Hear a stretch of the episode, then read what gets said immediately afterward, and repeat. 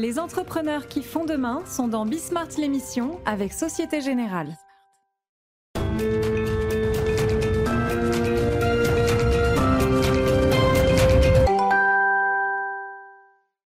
Salut à tous, c'est Bismart. On est de retour. Une heure de débat autour de l'actualité économique du moment. Économique, puis assez largement politique, quand même. Euh, voilà, on va parler euh, pas mal de questions de travail, euh, ça m'intéresse. Et puis il y a sur le plateau les gens pour, en parler. J'aime beaucoup l'expression, c'était hier l'expression de l'éditorialiste des Échos, la, boucle ministre-salaire. Je trouve ça formidable comme, expression. Vous avez évidemment sans doute suivi ça, mais on va y revenir. pression sur les salaires. Ouverture aujourd'hui d'ailleurs d'une nouvelle grande conférence. On pensait que ça se faisait plus, ça. C'était le monde d'avant, la, grande conférence sur le partage de la valeur, etc. Voilà. Donc tout ça, les tensions industrielles évidemment qui restent vives, hein, euh, on en parlait déjà hier, on va continuer. Et puis euh, sans doute là, va-t-on avoir le temps de faire une place euh, à la COP27, sinon de toute façon ce sera demain. C'est parti, c'est Bismart.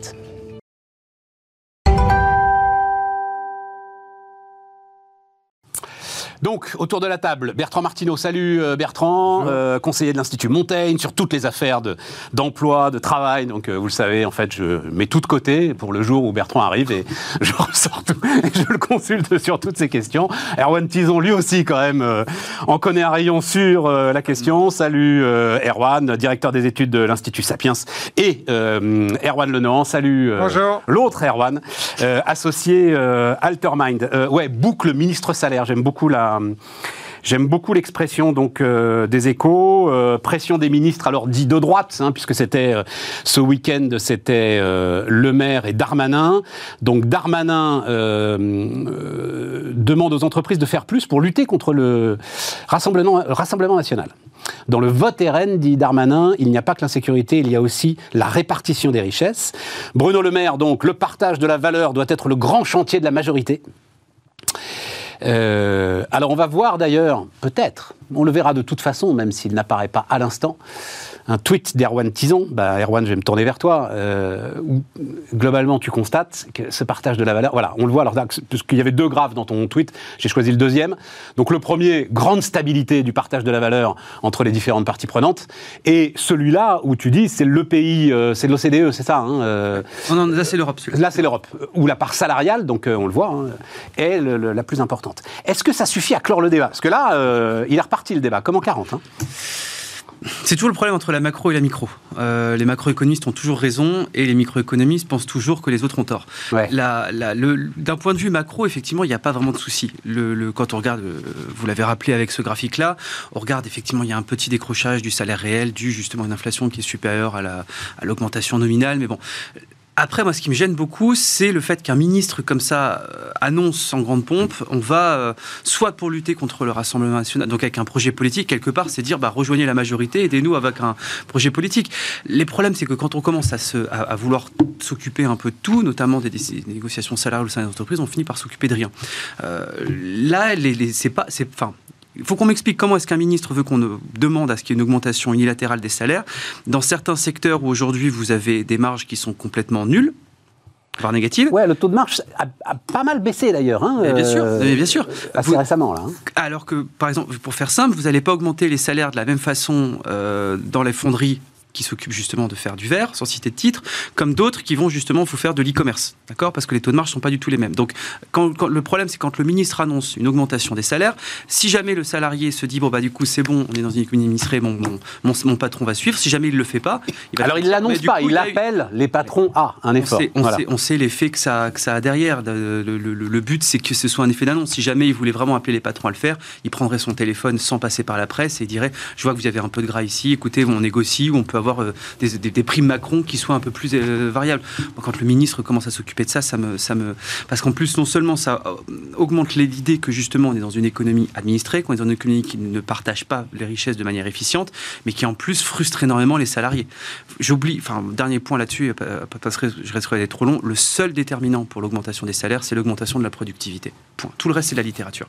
La productivité ayant baissé de 3% depuis 2019, par, euh, par salarié, les salaires, normalement, auraient dû baisser de 3%. Il y a des richesses nominales à la baisse, donc du coup, on ne peut pas baisser les salaires, mais non, on ne peut pas les augmenter parce qu'on n'est pas dans une économie où le, les salaires sont basés sur l'inflation. mais en même temps, je, je, reprends ton calcul, tu as une inflation de 6%, tu as une augmentation moyenne des salaires là d'à peu près 3, 3,5, tu eh retrouves ben, tes 3% de, de, productivité que tu as perdu. Oui, mais bien sûr. Hein non, mais bien sûr. Et si on veut augmenter les salaires, augmenter la productivité. Comment est-ce qu'on fait? On augmente la, par la formation professionnelle, par des meilleures organisations salariales, euh, l'organisation du travail et par un plan d'innovation. Ça, c'est documenté par des gens bien plus brillants que moi, mais c'est pas parce que Bruno Le Maire appelle à augmenter les salaires que ça va le faire. Oui, non, mais ça, d'accord. Mais non, non, mais tu as bien. Juste d'un mot, on n'aura pas le temps d'en parler, mais le système de formation professionnelle est en train d'exploser en plein vol. Euh, le compte personnel de formation, la formidable trouvaille de Muriel Pénicaud a trop de succès, et donc je crois que c'est 7 milliards d'euros là qui ont été lâchés pour recapitaliser euh, France Compétences. Voilà. Et globalement, ils vont serrer les boulons pour euh, essayer de réduire le nombre de formations qui soient éligibles. Parce qu'il n'y avait pas Pas sûr. Mais on n'a pas le temps d'en ah, parler, j'ai dit. Euh, Erwan Moi, c'est le genre de sujet qui me hérisse. Ah. Qui me hérisse. La France n'a pas un problème d'inégalité. La France n'a pas un problème de répartition de la valeur, ajoutée. La, France a un problème de mobilité sociale, a un problème de concurrence et un problème de compétitivité. Donc il y a une erreur, mais fondamentale, sur le diagnostic les entreprises, moi, les, chefs d'entreprise, s'il peut augmenter ses salariés, en général, évidemment, il ne le fait pas à l'appel et tous les jours, mais il n'y a pas de raison de ne pas le faire. surtout dans une économie où on concurrence pour les talents. Bah, exactement. Donc, vous avez tout intérêt à avoir chez vous des gens qui sont de qualité, quel que soit leur niveau de qualification, que, qui trouvent un équilibre entre... Euh, leur travail, leur activité professionnelle, tout ça a beaucoup bougé dans les dernières années, c'est vrai. Mais donc, en tant que euh, quand un chef d'entreprise, il cherche à, faire en sorte que ses salariés restent. Quand bien même il voudrait mal les payer, en général, ça lui, fait, ça coûte plus que les gens passent leur temps à partir de, son, de leur emploi que à les avoir un peu payés un peu plus cher et de les, garder. Donc, on est sur un faux débat le, vrai débat aujourd'hui, de, notamment de l'électorat du Front National, c'est pas qu'ils sont. Il y, a, effectivement une question de pouvoir d'achat, mais le pire, c'est pas le, c'est pas la, le manque de pouvoir d'achat en tant que tel, c'est l'absence de perspective. Quand on est pauvre en France aujourd'hui, on est sûr qu'on va rester pauvre toute sa vie. Quand on est riche en France, on a peu de chances de devenir, de, s'appauvrir. Euh, tant mieux pour ceux qui sont en haut de l'échelle. Je dis pas que, pour le coup, mon, objectif n'est pas de les, de les, critiquer, mais il y a une question de mobilité sociale. Quelle perspective on offre aujourd'hui aux gens qui sont en bas de l'échelle, aux gilets jaunes. Et on a l'impression qu'ils ont un peu un vieux logiciel, quoi. Mais ils ont totalement un vieux logiciel. Ils sont dans une économie Bayrou était parti aussi là-dessus il y a une dizaine de jours. Là, il faut envoyer des signes de justice, etc. Mais, mais moi, ils nous parlent de répartition alors qu'ils n'ont pas créé la richesse. Hmm. On a le, discours il consiste à dire pendant 5 ans on a remis la France en mouvement, c'est extraordinaire, etc. Mais on va en parler ça. C'est c'est quand même assez, assez largement biaisé. Oui, la France va, de mon point de vue, sur un certain nombre de, sujets bien mieux qu'il y a quelques années, mais la France n'est pas en mouvement, la France n'est pas compétitive, la France n'attire pas les talents. Enfin, c'est un autre sujet qu'on pourrait évoquer. Ouais, on, va, on va brasser tout ça. Bertrand, comment est-ce que tu vois le truc et, cette conférence-là Je n'ai pas euh, beaucoup à ajouter par rapport à ce qu'ont dit les, deux Erwan. Qu'est-ce qui peut sortir leur, leur, leur conférence D'abord, euh, si on a ce problème de, partage euh, de la taille du gâteau, c'est parce que le gâteau ne croît plus beaucoup, voire croît plus du tout. Et si en plus de ça, on remet une bonne louche d'inflation, qui tend évidemment l'inflation, ça génère un conflit de répartition sur la marge de toute façon. Bon, donc donc ce qui se passe est tout à fait logique. Euh, ce qui est évidemment euh, plus inquiétant, c'est que le gouvernement bah, ne fait pas de la minimum de pédagogie, et donc on en revient à des vieilles formules incantatoires. Ce qui peut ressortir d'une telle réunion, c'est strictement rien. Euh, ce que peut faire le gouvernement, c'est de faire des énièmes primes d'encouragement à la participation, à l'intéressement. Et ce qui ne satisfait d'ailleurs pas les salariés, les, les travailleurs, les, les, syndicats, parce qu'ils savent très bien que l'intérêt d'un salaire, c'est qu'il est cranté une bonne fois pour toutes, alors qu'une prime, évidemment, peut disparaître du jour au lendemain. Et puis, euh, plus généralement, euh, cet appel aux entreprises à, lutter contre le, Rassemblement national est quelque chose de bizarre, parce que quand, quand Jean-Gérald Darmanin dit dans le vote RN, il n'y a pas que l'insécurité, il y a aussi la répartition des richesses, euh, j'allais dire que le gouvernement s'occupe déjà de l'insécurité et qu'il laisse la répartition des richesses là où doit se, se faire et se négocier. Ouais puisque c'était du sujet de négociation. Les organisations syndicales ne sont pas dépourvues d'arguments dans les entreprises. Il y a des grèves dans les entreprises, il y a, il y a des conflits sociaux, et c'est tout à fait euh, normal et légitime. Et euh, les entreprises qui ne peuvent pas augmenter les salaires, euh, effectivement, ne le font pas, alors même que logiquement, elles devraient le faire, compte tenu de la tension sur le marché du travail. Et si elles ne le font pas, bah, c'est pour de bonnes raisons. C'est pour des raisons de, de, de concurrence. De, on est dans une économie de concurrence. Beaucoup d'entreprises sont exposées à l'international. Euh, celles qui ne sont pas directement sont exposées indirectement par les entreprises euh, qui, qui, doivent lutter pour préserver leurs marges, qui sont à l'international. Euh, donc les choses ne sont pas, sont pas si simples que ça. Un truc à ajouter là-dessus, vas-y. Il y a, un point qu'a soulevé Erwan, effectivement, euh, et, euh, qui, qui, en creux, c'est la paupérisation aussi de la population française. Qui, à la limite, on peut poser deux questions pour cette conférence. Pour comment ça se fait que le SMIC est augmenté deux fois plus vite que le salaire médian ces 20 dernières années? Et comment se fait-il que le salaire médian... Deux fois plus vite Deux fois plus vite. Comment se fait-il que le salaire médian c'est fixé, figé autour de 160% de SMIC depuis 2003, en gros depuis la montée en puissance de, la réforme Aubry et surtout de l'effet Fillon. C'est 160% du SMIC, ça te coûte quasiment trois fois plus cher l'euro marginal d'augmentation. Qu'on réponde juste à ces questions-là, avant de dire il faut euh, redistribuer les richesses. Comptez, attends, attends, parce que tu parles très vite. C'est très intéressant. Parce que le temps est compté ici. Non, une non, non, non, on a, on a tout le temps. On a tout le temps. 160% du SMIC. Si le, patron, si le patron te donne 1 euro, ça lui en coûte 3. Ça lui en coûte 3 effectivement. Parce qu'en c'est la trappe, quoi. Alors, en fait, tu as une trappe qui ne qui, qui s'étend mm. pas non plus énormément. En fait, c'est la trappe, elle est comptable autour de 160 jusqu'à 175%. Mais ce qu'il y a, c'est que c'est un gap qui est tellement énorme. Pourquoi? Parce que tu n'as plus rien en dessous de 160 et à 160, tu te fais matraquer. Et donc, du coup, le, d'ailleurs, on, a, on avait fait une petite étude dessus. Le salaire médian, c'est figé autour de 160%. Il y avait une progression quasiment naturelle, en fait, du salaire médian. Hein, et à partir de là, clac, on a figé. Pourquoi? Parce que tout ce que tu subventionnes, est abondant dans une économie. Tu subventionnes les bas salaires, tu as des bas salaires en avance. Tu réponds, tu poses après, tu sais, après, oui, mais c'est, tu, connais la réponse et après c'est indémerdable parce qu'après on retombe sur l'hôpital, la police, euh, les services publics qui s'effondrent. Non, mais si la 8 degrés dans les classes, c'est un vrai. Ce que dit Erwan ce que dit Erwan est un vrai sujet de préoccupation, mais si la solution, le point de sortie, c'est d'augmenter les cotisations sociales au niveau du SMIC, ça crée d'autres effets. Bien sûr. Euh, voilà, en fait. Euh, Déjà remettre une échelle. Oui, alors la vérité qui n'est pas dissible, c'est que le niveau du SMIC français euh, tout aussi bas qu'il soit, n'est plus en ligne depuis longtemps avec les performances générales de l'économie française. Bon, c'est tout, c'est ça le sujet.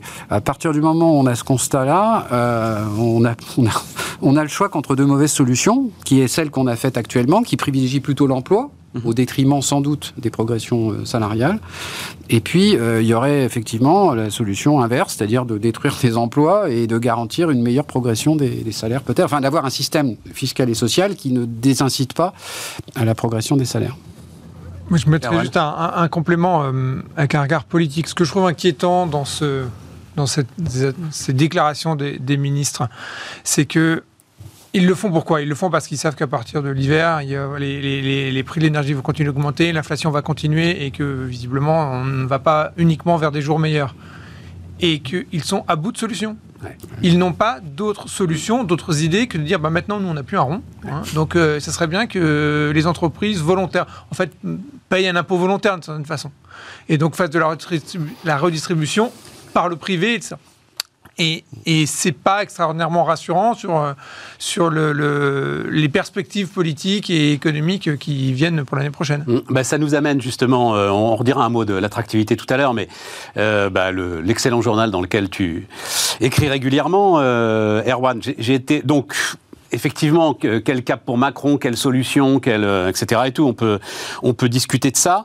Euh, Qu'est-ce que j'ai à vous donner en termes euh, d'informations? Ah oui, je savais pas ça. Juste très très vite. Hein, J'aime bien dire de temps en temps ce que j'apprends. Euh, alors l'histoire de la loi de programmation et finances publiques, ça vous a peut-être échappé, hein, parce que franchement, euh, voilà. Mais en gros, il y a le 49.3 pour les textes budgétaires de l'année, enfin de l'année prochaine. Oui. Et puis il y a la loi de programmation sur 5 ans qu'on doit envoyer à Bruxelles globalement, on se disait, bon, et celle-là, ils ne sont pas arrivés euh, à la faire voter par euh, LR. Globalement, on se disait, bon, bah, tant pis, c'est pas grave, Bruxelles attendra. Non, non, elle, vaut 13 milliards. En fait, il faut envoyer cette euh, loi de programmation pluriannuelle si on veut récupérer l'ensemble des subventions encore disponibles dans le, les subventions européennes liées à la Covid. Voilà, je ne savais pas ça. Donc, donc il y a une petite pression là-dessus. On sent aussi qu'il y a une négociation avec le Sénat sur, sur les retraites. Voilà. Et puis, donc ce, cet article, peut-être qu'on va voir le, alors un dessin que euh, j'aime beaucoup euh, à la une de l'opinion, voilà. Mmh. Donc pour ceux qui nous écoutent en podcast, c'est La République qui est en train de tricoter ce qui apparaît bel et bien comme un gilet jaune, et qui dit je vais t'en tricoter un de col roulé, moi tu vas voir, et Macron apparaît comme un peu euh, terrorisé. Et euh, ce qu'écrit l'opinion, c'est, euh, la politique. Donc, si les Français se recentrent sur des besoins primaires, s'ils craignent de manquer, s'ils sont révoltés qu'un grand pays comme le leur ne soit plus en mesure de leur garantir la lumière, quelles conséquences politiques cela peut-il avoir? C'est une belle phrase, ça. Hein qu'un grand pays comme le nôtre ne soit plus capable de nous garantir la lumière, ça fait mal. c'est une belle phrase. Hein. Euh, voilà, les critères d'évaluation d'un bon leader politique sont revus à la baisse. Un chef de l'État doit-il porter un ensemble de valeurs démocratiques, se battre contre le dérèglement climatique, euh, étendre l'influence de son pays dans le monde, ou simplement nourrir son peuple? Ce n'est plus la préhistoire, c'est le Moyen Âge, la politique réduite aux sujets les plus terre à terre. Je ne partage pas cette euh, stigmatisation du Moyen Âge, mais à part ça, qui était une grande époque, mais à part ça, il y a énormément de choses vraies, évidemment. Euh, et que euh, on sent dans le débat public depuis des années, la déliquescence des services publics. Ben, il y a le fait que effectivement les Français se disent ou entendent on va pas, on va, euh, on va manquer d'énergie pendant pendant l'hiver, mais comme on a manqué de masques et de et de gants et d'autres pendant la crise, comme euh, on manque de métro en ce moment à Paris, comme on manque de médecins dans certaines régions, et pourtant ils voient qu'ils sont prélevés à un niveau record. Il y a, il y a, il y a, il y a, une contradiction fondamentale entre le pays qui prélève le plus, qui dépense le plus, et des agents publics et des usagers du service public qui ne sont pas satisfaits. Ok, monsieur le consultant, mais comment t'en sors de ça? Et on, se rend bien compte qu'on n'est pas au bah, mieux. On en sort déjà en faisant le en, en, faisant en ayant un discours de, vérité? je ne sais pas une expression de discours de vérité, mais de constat. Enfin, comment est-ce qu'on peut à la fois dire il n'y a pas de pénurie de masques, il n'y aura pas de problème d'énergie, quand les services même de l'État sont en train d'expliquer aux entreprises on va devoir vous couper l'énergie. Ou euh, les hôpitaux sont. Les gens voient que les hôpitaux étaient en manque. Il y a, il y a, il y a, il y a probablement une vision de la politique qui consiste à, considérer que l'État ne peut jamais avoir tort et c'est ceux qui l'incarnent ne peuvent pas avoir tort et ne peuvent pas se retrouver face à un constat de carence. Euh, je pense que euh, ça ferait du bien euh, aussi de, se, de constater qu'effectivement ça ne va pas et que. Et oui, mais c'est particulièrement problématique pour Macron, dont la seule légitimité, c'est le mouvement. C'est le mouvement, c'est la jeunesse, c'est euh, la modernisation du pays. C'est. Je vous sens très dubitatif. Saut 2018, oui, mais ça. Bah oui, non mais bah oui, mais. 2022, c'est pas ça. C'est ça légitimité. Non, non, pas du tout. Mais 2022, il n'y a pas eu de. Enfin, bon. Bah oui, mais. C'était la campagne. c'est, Non mais je je, je sais pas ce que ce qu'en pensent mes camarades, mais en 2020, c'est l'une des frais. On est on paye on a là aussi l'une des conséquences du fait qu'il n'y avait pas de campagne. En, il n'y avait pas de projet qui était porté autre que euh, on va empêcher les extrêmes d'être élus, ce qui était un projet certes noble, mais insuffisant pour tenir sur 5 ans. Bertrand? Bah, euh, J'ai pas grand chose à également. non, mais, non, mais t'as pas de euh, solution non, plus, quoi. Non, mais pas, je crois qu'il y a le, le, péché originel depuis 2017, c'était le diagnostic le président portait, le candidat à l'époque portait un diagnostic qui était d'une lucidité assez assez clair sur euh, les mots français dans la sphère publique. Euh, et que ce discours s'est complètement perdu dans les sables et qu'en 2022 il n'en est rien resté. Euh, voilà, donc dérive des finances publiques, dérive effectivement des services publics, sentiment effectivement que j'allais dire on n'en a pas pour notre argent. quand j'entends qu'il semblerait que dans le budget 2023 la maire de Paris veuille augmenter de 50% la, la, taxe foncière, je regarde les rues de Paris, je me dis bon voilà, euh, tout ça pour un niveau de propreté qui nous ramène à un pays quand même d'un niveau euh, peu développé quand même. Bon. Voilà. Voilà, donc euh, je pense qu'effectivement on est dans une cocotte minute et surtout c'est la question de la... Il n'y a pas de réponse simple à cette question de, réforme de la sphère publique, mais encore faut-il effectivement faire le, constat, avoir un tout petit peu d'humilité quand on est dans l'État. Mais, mais, tu peux plus... Regarde, parce qu'un élément dont on... Peut-être qu'on pourra en dire un mot, mais ce qu'on a appris là juste avant euh, les vacances, c'est-à-dire on ne touchera pas à la retraite des fonctionnaires. On va faire une réforme des retraites en en exonérant les fonctionnaires. Euh, ça m'étonnerait qu'ils soient exonérés du passage à 64 ans. Non, sur le mode de calcul. Sur le mode de calcul. Ah, sur le mode de calcul Oui, sur les 6 mois. 6 mois au lieu de 25 ans. Oui, mais, mais oui, mais c'est. Oui, mais.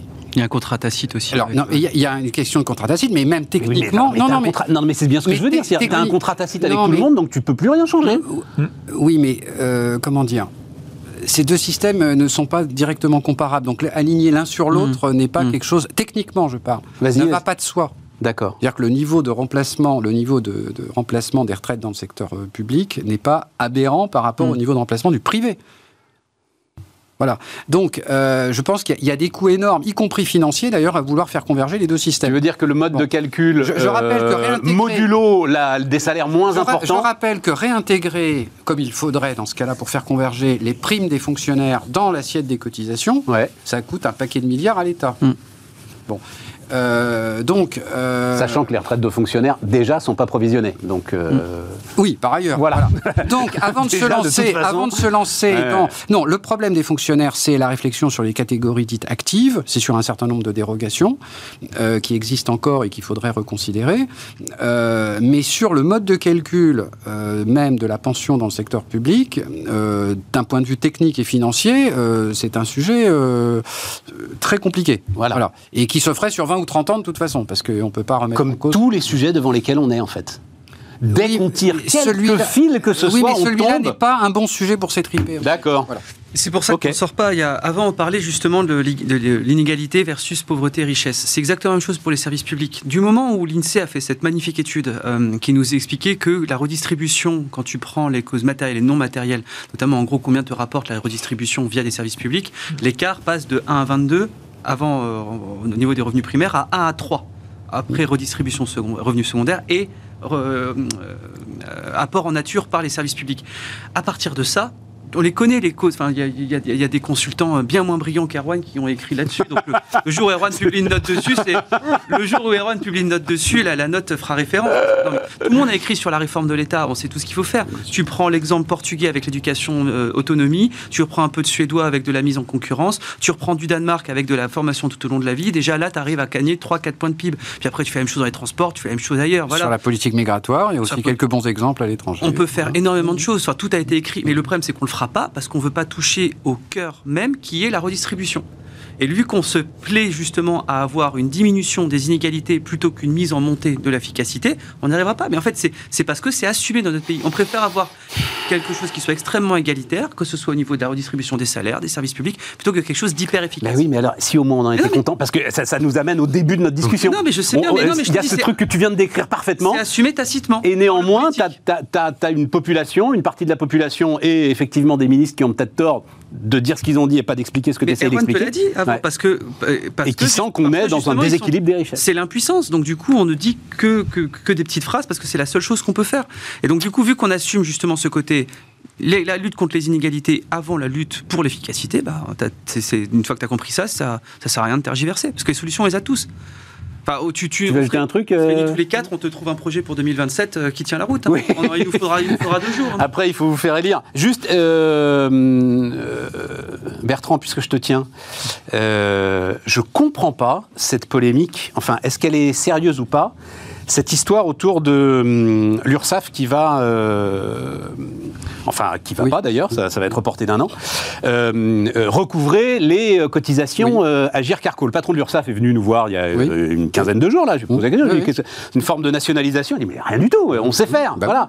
On sait faire. On simplifie pour tout le monde. Il y a une phrase de Gabriel Attal que j'aime bien. Tu vois, ceux qui appellent matin, midi et soir à simplifier les services de l'État pour les entreprises et à être plus efficients sont les mêmes qui, une fois entrés dans les détails, trouvent toujours de bonnes raisons pour s'opposer aux mesures qui sont dans ce sens. Mais euh, bon, je, si on rembobine le film, euh, quand on a fait recouvrer euh, les cotisations UNEDIC par les URSAF, ça devait être une absolument catastrophe parce que, soi-disant, l'UNEDIC connaissait, enfin, les, donc les, les ACEDIC, c'est les ACEDIC qui recouvraient, connaissaient les entreprises. Bah oui, parce qu'on c'est bien connu, en recouvrant une cotisation euh, qui est par ailleurs euh, exactement là, avec la même assiette d'ailleurs que les autres, que les cotisations de sécurité sociale, on connaît les entreprises, on peut leur offrir un service, etc. Enfin bon, évidemment. Bon. Même chose, euh, à partir de 2021, il y a eu la bascule, euh, maintenant les indépendants, le RSI. Alors bien sûr. et, puis, euh, et puis recueille, recouvre les cotisations sur la formation professionnelle et, l'apprentissage. Bon, la taxe d'apprentissage, etc. Bon, là aussi, ça devait être un drame. Ça se passe correctement, euh, avec efficacité, parce que les URSAF sont plutôt efficaces en termes de, de, de coûts de gestion. Et puis maintenant, rebelote sur les retraites complémentaires. Donc c'est un vieux sujet. Euh, je vois pas d'ailleurs le lien entre le recouvrement et le fait qu'éventuellement l'État mettrait main basse sur les recettes de la Mais oui. Pour faire ça, il faut la Oui, parce que c'est ça, hein, le truc en le, le truc truc en, sous-jacent, c'est oh, l'État va s'emparer à travers il faut, il prédateur. il faut une loi de finances pour ça. Donc je ne dis pas que ça ne se fera pas, mais c'est totalement à déconnecter du sujet du recouvrement. Voilà, le recouvrement se, fait. voilà. voilà, il s'agit de, ben de contributions obligatoires. Ça n'a rien de, scandaleux. Ensuite, il faut voir les coûts avantages, l'efficacité. Bon, l'URSSAF est un, est un système encore une fois plutôt plutôt efficace. Euh, voilà, donc euh, c'est une simplification pour les Moi, entreprises. Personnellement, j'ai vécu la transition euh, RSI URSAF. Oui, oui, oui. Ça s'est remarquablement bien passé. enfin, bah, le RSI ayant été terriblement critiqué d'ailleurs. Oui. Posait quand même un certain nombre de difficultés. Bah, voilà. Donc, voilà. Non, non, parce qu'on lit des papiers, des trucs, mais ahurissant autour de cette histoire. Le, Mais on, Léviathan est en train. On a eu les mêmes au moment de, la disparition des acédiques. Hein, ouais, c'est ça. les acédiques, c'était 30 conseils d'administration. Euh, avec à chaque fois 40 personnes. Euh, enfin, c'était beaucoup de monde. Euh, voilà. Les acédiques, il y avait quand même quelque chose de différent. C'est que il y a eu de facto une nationalisation de l'assurance chômage à partir du moment ah oui, où il n'y avait plus de charges salariales. donc, mais, oui, oui, mais le, système. C'est ça. Il n'y avait plus de cotisation salariale liée aux ACD, et donc tu as eu une nationalisation de facto du système. Mais, là, rien ne change sur, le, sur le mode de cotisation. Il y a eu deux sujets différents, et ça n'a pas été traité pareil. Il y a eu effectivement l'étatisation du recouvrement, ce qui est, un sujet d'efficacité et, euh, euh, et de, simplicité pour les, pour les entreprises. Et par ailleurs, il y a le gouvernement qui a décidé d'étatiser au fil de l'eau euh, l'assurance chômage. C'est deux, choses, deux sujets différents. Ouais, c'est ça. C'est deux sujets différents. Erwan, un truc là-dessus Non hein, tout a été limpide. tout a été limpide. Bon. Eh bien, si c'est ça, on va marquer une pause et on se retrouve dans un instant.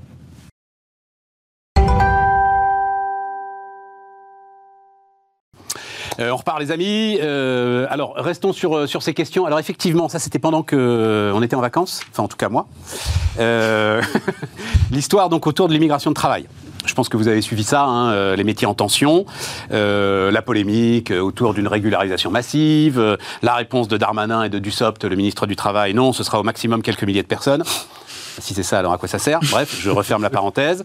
Euh, est-ce qu'on est devant un changement de logique en matière d'immigration de travail, révision de la procédure de régularisation euh, par le travail, puisque, aujourd'hui, il faut faire la preuve d'une présence donc irrégulière, hein, depuis au moins 5 ans en France et d'une activité plus ou moins régulière, elle aussi, c'est quand même l'absurdité du système, sur au moins 12 mois. Euh, est-ce qu'on est en train de changer euh, de logique en matière d'immigration de, travail Et est-ce que c'est une solution Attention surtout à ne pas mélanger les sujets. Vas-y. Euh, il y a un sujet qui est le nombre de réfugiés, demandeurs d'asile, clandestins, qui sont dans la nature, en fait, et qui serait estimé, je crois, à 700 000. Euh, c'est peu ou beaucoup selon qu'on voit les choses. Euh, c'est peu si on rapporte à la population générale. Une fois qu'on a dit ça, on n'a dit pas grand-chose parce que c'est beaucoup, beaucoup si on observe qu'ils sont concentrés dans deux ou trois métropoles.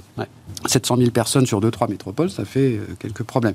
Avec les problèmes de, bah, de, de, gens extrêmement pauvres, de violence, de problèmes sanitaires. De travail au noir, je, crois que c'est du ou Darmanin qui parle de l'armée de réserve du capital. L'insécurité qui n'est pas qu'un sentiment d'insécurité. C'est ça, c'est un sujet en soi, c'est un sujet régalien c'est le fait que ben, on n'a pas de, euh, ben, on a un problème aux frontières, euh, et puis on a une pression migratoire très très importante euh, de l'autre côté de la Méditerranée. Donc ça, c'est un sujet en soi. C'est ce sujet-là qui en fait qui pose problème politiquement. Et il y a un autre sujet qui est la question de la gestion économique de l'immigration. Et là, la France, de ce point de vue-là, bah, c'est plutôt le contraire. autant on a beaucoup de clandestins ou de déboutés du droit d'asile qui sont dans la nature et qui ne sont jamais reconduits à la frontière, on, s'en est aperçu il y a quelque temps, autant on a peu d'immigration économique au sens choisi économique de personnes qui viennent en France, soit pour étudier et ensuite euh, travailler chez nous, soit directement pour travailler chez nous parce qu'ils ont des qualifications adaptées et qui correspondent aux besoins de l'économie française. Voilà. Et là, on n'est on pas bon. On n'est pas bon du tout. Alors, je me rappelle d'une étude du, CAE sur le sujet qui date de 2021, qui montrait que l'immigration donc de travail en France était faible en pourcentage de la population active, qu'elle était très peu qualifiée. Ouais, c'était l'année dernière. Hein. Voilà, par rapport à, ce que font euh, en, particulier les pays anglo-saxons, qu'elle était peu diversifiée, c'est-à-dire qu'en gros c'est uniquement l'Afrique, quasiment. Euh, bon, alors vous allez me dire, c'est un peu. C'est l'Afrique et pour bosser sur les chantiers, quoi, pour, euh, pour résumer le truc. C'est hein. géographique, et avec un très faible taux de rétention des étudiants qui sont formés en France. Donc des étudiants qui sont formés en France, en partie, quand c'est l'université, en partie quand même sur finances publiques, qui, qui sortent de là en connaissant le français, en en, ayant des compétences non seulement professionnelles, mais qui connaissent le français, et qui disparaissent parce que bah, d'abord on les retient pas, on fait rien pour les retenir. il y a des conditions de salaire minimum, des conditions de, de délai pour trouver un travail. Euh, et donc, euh, donc on, est très perdant sur tout un tas de sujets. Et j'ajoute, Bertrand, et sans doute que aussi les conditions que tu as décrites au début, euh, celles avec lesquelles tu as commencé, c'est-à-dire l'immigration illégale, les conditions font que le débat oui, se, mène sur un tel ton ah bah non, mais, que enfin, je comprends tout à fait des gars qui disent mais on va pas rester là, on ne sait pas ce qui va se passer pour nous demain. Les conditions pour avoir un débat sur le sujet qui est un sujet, un sous-ensemble, qui est le sujet de euh, l'immigration économique et comment la France optimise euh, l'immigration économique dans un, univers où il y a une, compétition internationale des talents, c'est un sujet euh, qui est un sujet en soi, mais qui est totalement pollué par l'autre sujet, tout à fait, le sujet de préoccupation des Français, qui est en fait euh, l'immigration non choisie, non économique, parce qu'ils viennent pas chez nous pour des raisons euh, fondamentales. Enfin, quand on dit que non, non, mais on a compris. Euh, voilà, immigration économique, ça peut se voir. Voilà, bien sûr, ils viennent pour des raisons pour eux qui sont en partie économiques, tout à souvent. tout à fait. Mais vu de l'économie française et de l'intérêt de l'économie française, effectivement, il n'y a pas forcément intérêt à voir ces, ces personnes.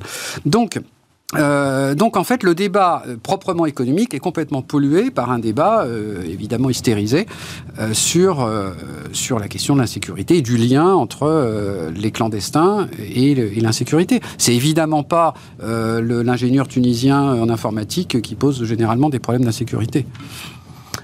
pendant juste montrons aussi parce qu'il y a eu donc l'index mondial de compétitivité des talents qui est réalisé par, je sais plus qui, j'ai oublié de le noter, tu sais ça, euh, Erwan? Je sais plus, un grand cabinet de consulting. Euh, et donc, en gros, euh, l'idée, c'est, alors quand même, une bonne nouvelle, parce qu'on pouvait commencer à en douter. On forme toujours bien les élites, les grandes écoles sont toujours efficaces. L'université, quand elle bosse, elle bosse toujours efficacement. Mais effectivement, on a beaucoup de mal à les attirer. Et en termes d'attractivité, on est on n'arrive pas, on n'arrive pas à progresser. Comment est-ce que tu vois cette question, euh, Erwan? Et est-ce que, au-delà du, tableau que dresse euh, Bertrand, on a un réel problème de compétences? Euh, on voit qu'il y a, alors je crois que c'est l'UMIH qui, c'était l'année dernière, passe des conventions avec des pays précis, notamment avec la Tunisie, pour essayer de faire venir des gars. Ça marche pas. Ça, euh, cet été. Non, non, je crois que c'est quelques. Côte d'Azur, il y en a quelques-uns qui ont été sauvés grâce à ça. Ouais, enfin, je crois que c'est quelques centaines de gars qui viennent, quoi. Tu vois, mm. euh, il y avait eu des infirmières espagnoles à la grande époque. Enfin, à chaque fois, c'est, des trucs qui ne marchent pas parce que tu sens bien que le climat général pas forcément accueillant pour euh, l'ensemble de ces gens-là, même s'ils viennent euh, créer de la richesse chez nous. Quoi. Ce qui est paradoxal, parce qu'en plus, ces études, ce qui est paradoxal, c'est la discussion entre l'économiste et le, le politiste ou le politologue ou le sondeur, on va dire. L'économiste te dira, je pense de presque d'un point de vue unanime, que l'immigration est une chance d'un point de vue économique. Hippolyte Dalby, ça fait beaucoup, beaucoup de travaux là-dessus qui sont limpides hein, et qui sont reconnus internationalement, qui montrent que, quoi qu'il arrive, c'est une chance. Après, effectivement, dire ça aujourd'hui dans un pays où le Front National est à 30%, euh, c'est compliqué, quoi. C'est compliqué parce qu'il faut que tu le montres, il faut que tu le prouves, et puis il faut que tu l'expliques. Après, on a aussi un... Comment est-ce qu'on pourrait nous agir? Il y a un problème, effectivement, de, personnes, de profils qu'on importe. Bertrand l'a très bien dit, l'année du CE l'année dernière, 40% des gens qui viennent en France, euh, pour des raisons économiques, ont un niveau inférieur ou, égal à celui du brevet. Donc ça, ça pose un souci. Le taux d'emploi des personnes euh, immigrées, des personnes étrangères, est de 56%, si je ne dis pas de bêtises. C'est à peu près 10 points de moins que la population mm, française, et c'est surtout 15 points de moins que les populations étrangères dans la moyenne dans l'OCDE. Donc déjà, il y a un vrai problème là-dessus. Pourquoi? Parce qu'il y a un problème aussi d'intégration lié à la formation. Et je pense que la petite phrase de M. Darmanin euh, que j'ai vue quand il était au Sénat, si je ne dis pas de bêtises, de toute façon, vous inquiétez pas, ils viennent pour euh, répondre à une demande conjoncturelle. Le jour où la demande n'a plus besoin d'être satisfaite, on les renvoie chez eux. Je trouve qu'elle est à la fois déjà profondément scandaleuse, mais extrêmement révélatrice de l'imaginaire qu'on a par rapport à l'immigration. L'Allemagne, par exemple, n'a pas du tout ce projet. L'Allemagne, 70% de taux d'emploi pour les personnes étrangères, avec pourtant des, des masses qui sont beaucoup plus importantes que ce qu'on a nous en France de se dire, tu te rends compte, tu vas dire, viens chez nous bosser, viens chez nous servir les plats cet été pour sauver le resto euh, étoilé euh, sur la, au bord de Nice, sur la Riviera. Par contre, l'année prochaine, il n'y a plus besoin, tu rentres chez toi. Je, à partir de là, tu, tu peux rien construire en termes de politique. tu vas attirer, quoi, en plus. Enfin, rien du tout. Ou alors des gens qui connaissent effectivement le système et qui vont se dire, euh, j'aurai peut-être une OQTF, mais je resterai sur le territoire parce que je connais des filières, parce que je peux me faire héberger, etc. Donc en fait, tu, avec ce genre de phrase-là, qui est juste là pour flatter une partie de l'électorat, tu casses complètement ton incitation euh, à l'attractivité. Juste un dernier point, parce que c'était le sujet de, ma chronique dans l'opinion lundi, là, dernier. Ce qui est l'un des sujets aussi est que, au-delà des extrêmes, les partis politiques centrés, du centre ou de parlement ou de gouvernement, je ne sais pas comment les appeler, en parlent extrêmement mal de mm. l'immigration économique. Et en fait, ça rejoint le discours de, ce qu'on disait tout à l'heure quand on parlait de redistribution. Parce que tout le sujet de la, redistribution, c'est qu'on a une vision malthusienne de l'économie. Et en matière d'immigration, c'est la même chose. C'est-à-dire que quand nos, euh, on entend les un certain nombre de responsables, et notamment de droite récemment, dire on peut pas faire de l'économie, on peut pas accueillir des immigrés en plus parce qu'il y a quand même déjà assez de chômage en France. C'est que soit ils ont jamais vu une équation de croissance, soit ils ont une vision profondément malthusienne de l'économie. C'est-à-dire en fait il y a une table et donc soit on fait, on répartit les, on fait des parts plus petites, c'est les 35 heures, soit on interdit aux gens de venir à table. D'accord? Et donc on a cette logique-là. Ah oui, c'est comme ça que ça marche. Parce qu'effectivement, là, elle je vais me permettre hein, une petite critique. Euh, ta pensée à l'oral est plus claire qu'à l'écrit, parce que en gros, tu disais, LR valide les 35 heures. Exactement. Ah voilà. Exactement. plutôt dire, s'ils étaient cohérents, ils devraient valider les 35 heures et les pré-retraites. En disant, d'ailleurs, c'était plutôt euh, un moment à la droite qui les avait poussés. Mais c'est, donc c'est, mais il y a, y a une profonde incompréhension de la façon dont fonctionne l'économie. Il, il, peut y avoir d'autres raisons non économiques pour s'opposer à l'immigration qui sont légitimes et dont on peut débattre. Par contre, dire que pour des raisons économiques, il faut qu'il y ait moins de gens qui viennent en France, que ça va nuire à la croissance, il y a, quelque part un, problème de compréhension. Et, et, pour élargir le, enfin, prolonger ce qu'on disait à l'instant, il y a cette immigration de personnes peu qualifiées, mais il y a aussi euh, ce que tu évoquais tout à l'heure, l'immigration des personnes qualifiées, ou faire venir des étudiants étrangers en France. Hein. Aujourd'hui, ils viennent relativement peu. Ceux qui viennent, en, fait, plutôt ceux qui les meilleurs au monde, ils viennent pas en France. Voilà. Ils vont aux États-Unis, etc. Ils ont les meilleures universités mondiales. Ça, quand, bien même, c'est un pays qui est compliqué. ils vont, un peu moins aux États-Unis. Hein. Enfin, juste, je me permets juste une petite par rapport à ce que je disais sur le climat général du pays, le bah, climat général du débat. Euh, assez clairement, les États-Unis sont en train de reculer au profit de la Suisse ou de Singapour, par exemple. Et, Trump leur a fait beaucoup de mal à cet égard. Mais euh, je crois, je ne sais plus quel euh, membre du gouvernement élu a, a tweeté récemment, une fois que, que, Elon Musk a annoncé les licenciements des ingénieurs de Twitter, en disant venez en France, on est un pays hyper attractif. C'est pas vrai. Les, non, mais je veux dire, ces ingénieurs-là, quand ils viennent en Europe, c'est un, expert du secteur qui me disait ça, il me dit ils vont, ils vont en Grande-Bretagne, ils vont en Suisse, effectivement, et je crois à Zurich, c'est extraordinairement dynamique, mais ils viennent pas en France. Et on a là un sujet qui rejoint à nouveau ce qu'on disait tout à l'heure, la compétitivité, la concurrence, etc. Il va falloir que pour demain, je trouve des trucs un peu marrants à hein. raconter parce que euh, on est pas au mieux. La prochaine étape, c'est le truc marrant, c'est la révolution. Comment on fait la révolution à partir de maintenant? Mais non, mais c'est un boulot de consultant. Euh, voilà. Euh, pendant, la pause, Erwan Tison nous expliquait que les consultants juniors débarquaient et c'était le, le, bizutage du consultant junior, la réforme de l'État. Donc voilà. Mais c'est ce que, mais c'est ce que je disais tout à l'heure, la réforme de l'État. On sait ce qu'il faut faire. On sait ce qu'il faut faire. J'ai eu l'immense honneur en 2007 d'être rapporteur de la commission Attali. On reprenait déjà les travaux de la commission Cantu. Mais, mais, mais, quel âge euh, J'avais 12 ans. c'était le, grand le grand capital. Ah oui, c'est ça. C'était le travail des enfants, disons. commission Attali. Mais, mais déjà à l'époque, il y avait les mesures, enfin, et que d'ailleurs Macron a actualisé. Certaines étaient déjà dans le rapport UF Armand. Absolument. Exactement. Notamment toute l'histoire des taxis. Eh on sait, on sait ce qu'il faut faire. La question le vrai sujet, c'est comment on, comment on le fait. Et là, tout de suite, les politiques travaillent moins. Tu vois, juste un tout petit point sur l'attractivité. Euh, on avait travaillé sur la question de l'attractivité en point de vue des IDE. Pas des personnes, mais des investissements. Investissement direct Investissement direct étranger, les IDE. On se posait la question comment ça se fait qu'en France, les IDE, euh, il y a eu un petit soubresaut depuis 2017 qui est là, mmh. purement un effet Macron. Hein. Ça a été purement un effet flat tax Macron. Mais comment ça se fait qu'on reste vachement plus bas que l'Allemagne, la Suisse, l'Italie C'est vrai Ah, si, si. Ah, si, si. Et eh ben en fait, on avait trouvé que. Le... Ah, Attends, moi j'ai le baromètre EY euh, ah tous les ans. Là, moi, je te parle des données. Moi, je te parle des données CDE, observées, observables sur le terrain depuis 1964. Bon, d'accord. La France reste un pays qui attire beaucoup moins les, les, les, autres. Je m'incline devant le directeur des études. Non, non, mais je, je t'enverrai l'étude. Après, peut-être qu'on s'est totalement trompé. Ça nous arrive. Enfin, ça non, mais non, mais c'est vrai, Erwan, que c'est pas du tout ce que dit EY. Je sais, tu sais, c'est au moment du sommet de Choose France. Mais c'est en même temps, c'est une opération. Il y a deux choses. Effectivement, il y a l'effet valeur et l'effet volume. Bah oui. En, termes d'IDE. Et le problème, c'est que nous, on a un gros problème d'attractivité parce que l'OCDE nous classe comme étant un, un, pays protectionniste.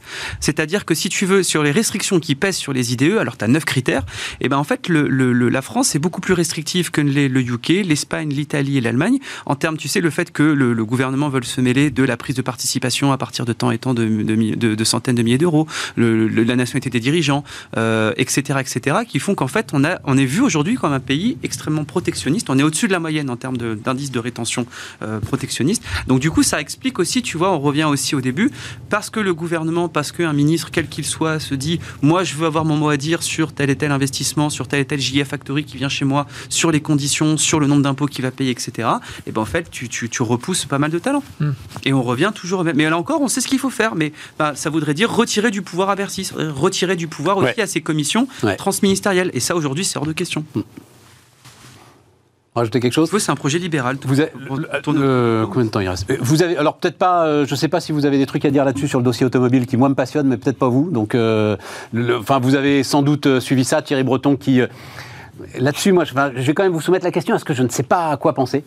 Euh, donc, vous avez suivi un petit peu les, différents épisodes, d'ailleurs, on en parlait au moment du mondial de l'automobile. Euh, euh, L'Europe très allante pour sortir l'ensemble des moteurs thermiques atmosphériques d'Europe dès 2030 ou 2035 les constructeurs qui, au moment du mondial d'ailleurs, Carlos Tavares en tête, disent Vous êtes fous, vous êtes en train d'ouvrir grand les portes à la Chine, qui là-dessus a des coups d'avance qu'on n'aura pas le temps de rattraper.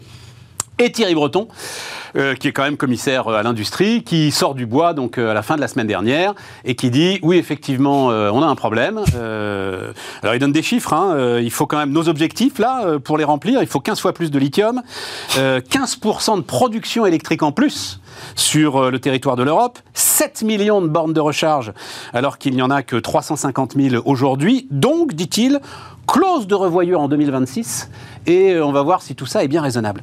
Et pourquoi est-ce que je me gratte la tête? Parce que je me dis quand même que. Enfin, c'est peut-être le, pas un très bon message à envoyer aux industries. Non, c'est clair.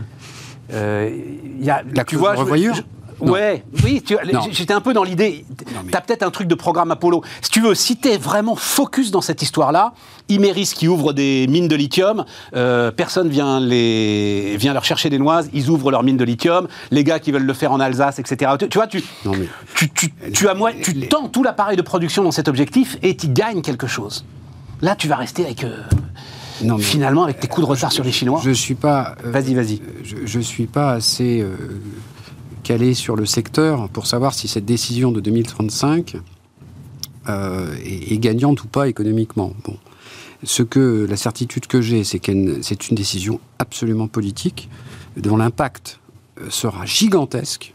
Alors, je ne sais pas dans quelle mesure euh, elle sera plutôt négative ou plutôt positive, mais elle est absolument gigantesque. Elle n'a pas été anticipée. Euh, et je pense que se poser un petit peu euh, pourrait être, une, euh, une, bonne chose. Bon, sachant que tu parles du programme Apollo, mais là, il y a quand même des, sujets qui sont extérieurs et qui ne dépendent pas de nous. Hein, c'est-à-dire euh, notamment l'accès aux, l'accès aux matières premières. Euh, mais, mais justement. Et le, lithium, on ne va pas l'inventer. Non, mais tu vas le chercher. mais il est, partout. Il est partout. tu sais, Bertrand. Il est partout. Mais à quel prix Il faut aller le chercher. Tu connais le prix d'extraction? Alors c'est très bien si on a. Euh, voilà. Donc, alors je parle même pas, parce qu'on en a déjà beaucoup parlé, des conséquences sociales potentiellement catastrophique, non pas cataclysmique, euh, de, du prix, de l'augmentation des prix des, des voitures, mais euh, on peut avoir des gilets jaunes pour moins que pour moins que ça. Bon, voilà. Donc euh, donc t'es, non mais je suis sceptique. Thierry Breton sur je, je, suis sceptique. j'ai pas de certitude. Je suis juste sceptique et je pense que la nature de cette décision est totalement politique. les conséquences économiques et sociales n'ont pas été n'ont pas été suffisamment analysées et donc avoir une clause de revoyure me paraît être une bonne, euh, une bonne idée. Il y a plein d'incertitudes dans ce dossier. Non, on est d'accord, on est d'accord, mais à un moment, on vient de passer 43 euh, minutes passionnantes à se dire qu'on était quand même euh, pas au mieux. si, si tu as une ambition quelque part, vas-y Erwan. Mais non, mais je connais pas bien le secteur automobile, mais donc j'ai effectivement suivi les débats récents et je rejoins absolument ce que disait Bertrand, c'est-à-dire que moi j'ai plus l'impression que cette clause de revoyure c'est pas contradictoire avec le plan Apollo dont tu parlais. C'est la mission, c'est de leur de dire au secteur, allez-y à fond. Par contre, on entend que on a peut-être été un peu trop loin dans nos ambitions, et donc vous allez, si ça n'est pas concrètement, si on est certain qu'on n'y arrive pas, on vous pourrait reprendre une respiration. Ben, il y a quand même, moi je prends un autre secteur que je connais bien, le secteur agroalimentaire, la politique Farm to Fork par exemple. Là, elle a été évaluée. Hein. on sait que ça va détruire de l'emploi, que ça va détruire des, capacités de production, et pour le moment, il n'y a pas de clause de revoyure, alors que tout le monde aimerait bien qu'elle arrive. C'est quand même, même la. J'ai entendu partout qu'elle était mise euh, aux oubliettes. Hein, euh. Elle n'est pas complètement mise aux oubliettes encore. Hein. C'est quand même le, elle est de fait moins présente sur le devant de l'agenda. Donc pour résumer, c'est agriculture raisonnée sur euh, l'ensemble du territoire de l'Union européenne. Exactement. Et les sources et les études d'impact de la Commission elles-mêmes disent que ça va augmenter, ça va conduire à une augmentation des prix, une baisse de la production et une augmentation de souveraineté alimentaire. Exactement. Donc, enfin, l'inverse de ce qu'elle veut produire. Tout à fait. Euh, donc, c'est dans le secteur euh, automobile, a priori, c'est pas ce qu'on veut obtenir comme résultat. Donc, c'est peut-être pas mal qu'à un moment on se dise qu'on va faire juste un bilan d'étape, de savoir si on est capable, si on a été capable de le faire ou non, et puis si on n'a pas été capable, pourquoi? Tu le fais en 2026, ton bilan d'étape, c'est pas sérieux. Tu vois Mais c'est si, à la limite, S'il nous avait dit la clause de revoyure en 2030, pourquoi pas? Mais 2026, ça veut dire qu'il veut enterrer le truc, euh, tirer breton, point. Euh, dire, euh, je sais pas si... Mais enterrer, il peut aussi considérer qu'on n'a pas aujourd'hui, en 2022, les éléments probants qui, qui, permettent de penser qu'on n'est pas sûr de ne pas aller dans le mur. Oui, ouais, non, mais je, je, t'entends. et c'est des sujets, euh, c'est des sujets quand même euh, très importants. On parle beaucoup de l'emploi, mais je, persiste à penser qu'il y a aussi une question de souveraineté et une question, euh, une question sociale de pouvoir d'achat, d'accès à la mobilité. Là encore, qui ne va pas considérer les, concerner les Parisiens qui ont des transports en commun, mais qui vont concerner toujours les mêmes. Euh, voilà. Euh, et donc, je pense que ça nécessite qu'il y ait un, débat et des études un peu, un peu plus sophistiquées. Et aussi l'évolution, l'évolution de la Chine. Où va la Chine Comment on va pouvoir avoir accès aux terres rares Enfin, il y, a plein d'incertitudes qui nécessitent qu'on se revoie peut-être dans quelques années. Erwan, je dis juste d'un mot d'ailleurs, parce que ça m'avait intéressé, le sujet... Euh, pour moi, ça a été le seul truc vraiment intéressant de la campagne présidentielle, c'est l'histoire du leasing, là. la voiture électrique à 100 euros.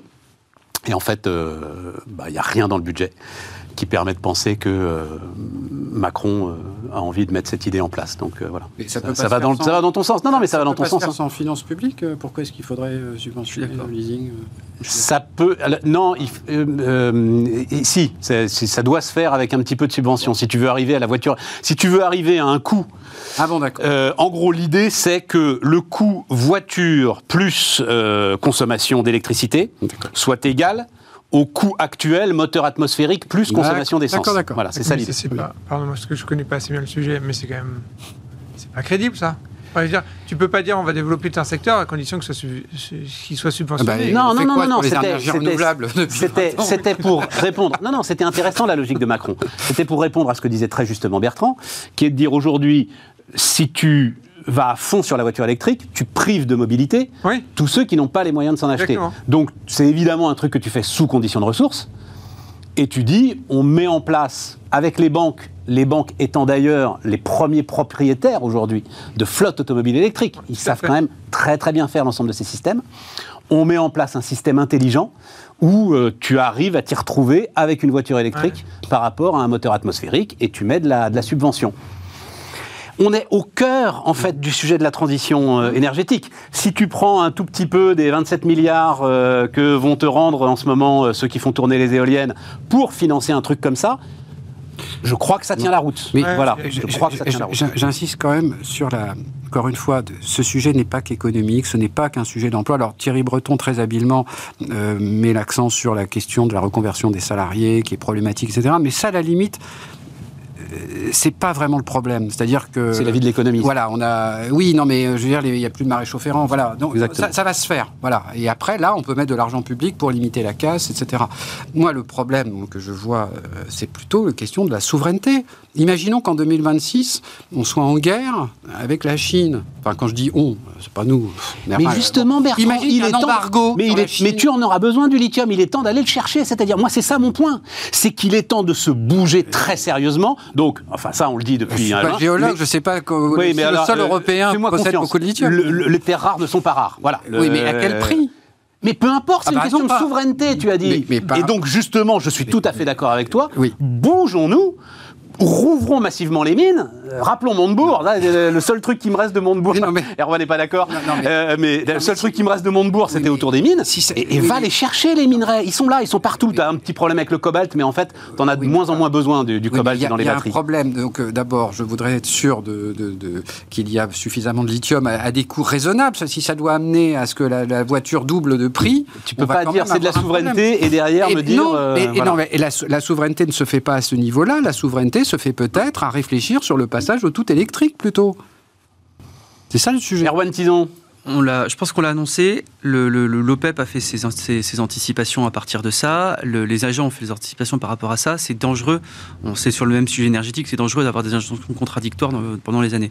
Juste un petit point. Moi, je prends pas position dessus. Un petit point. Si jamais en 2035 on électrifie tout le parc automobile, ça, représente en gros. On avait fait quelques petits calculs. Tu as 18 millions de Français qui travaillent tous les jours, 1,7 million de Français en moyenne, 1,7 pardon passagers par véhicule. Tu as 10 millions de véhicules à recharger tous les soirs. Ça te fait 30 gigawatts à débloquer comme énergie. C'est, ça représente 40% du pic énergétique que tu as en heure, creuse, en heure pleine en plein hiver.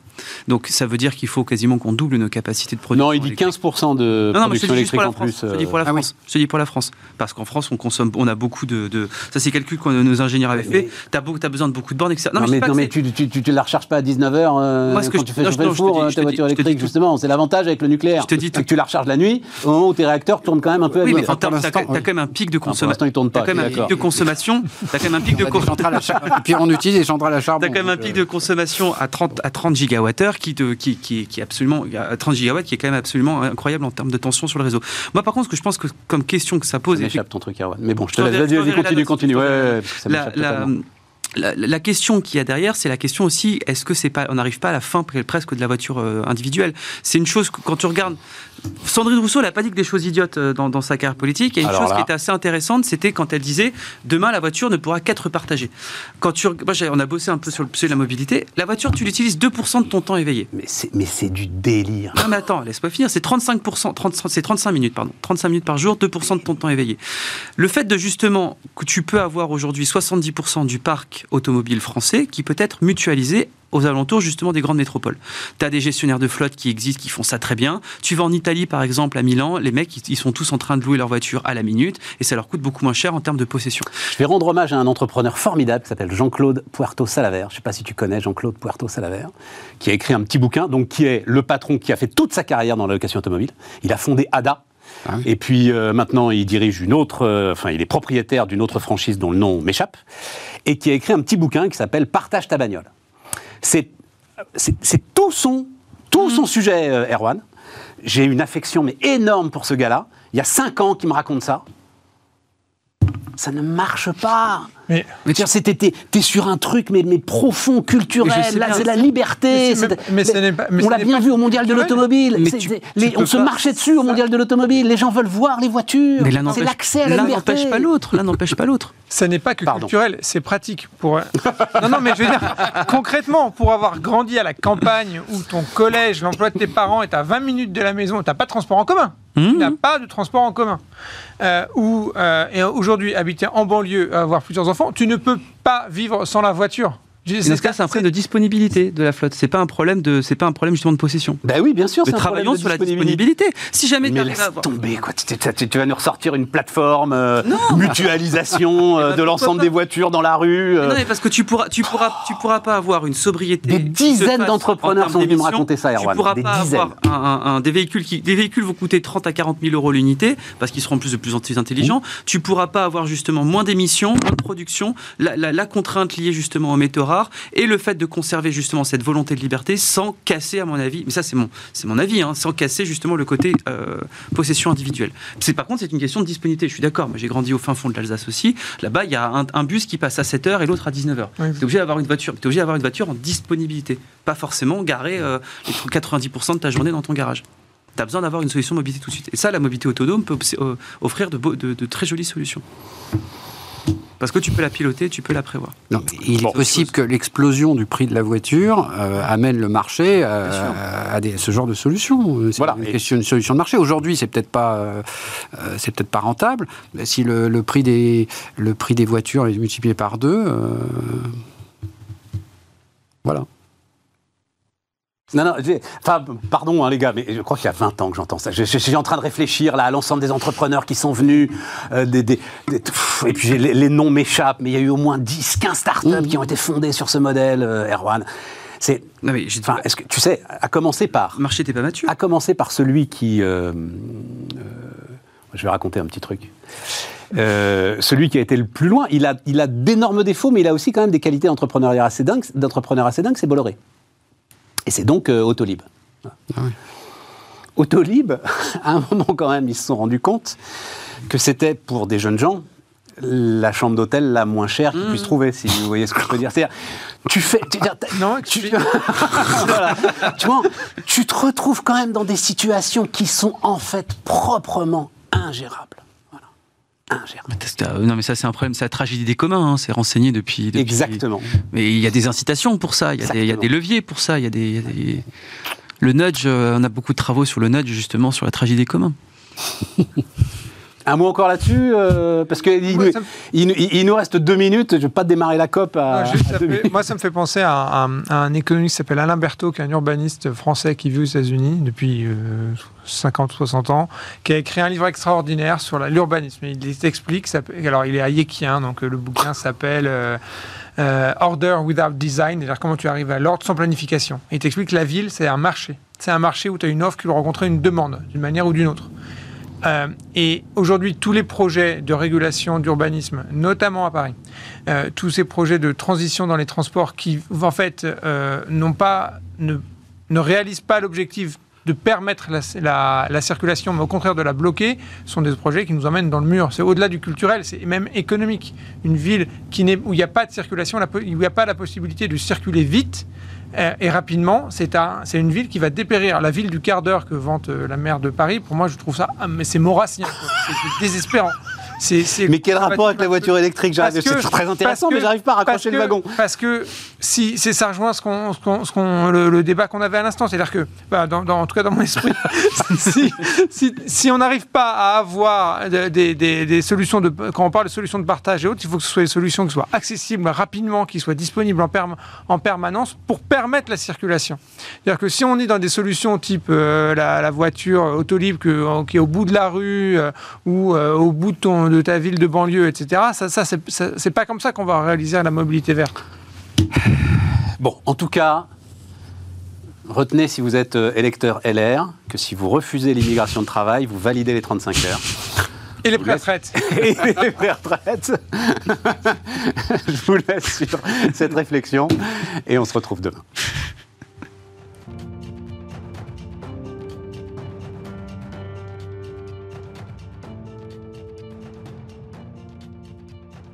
Les entrepreneurs qui font demain sont dans Bismart l'émission avec Société Générale.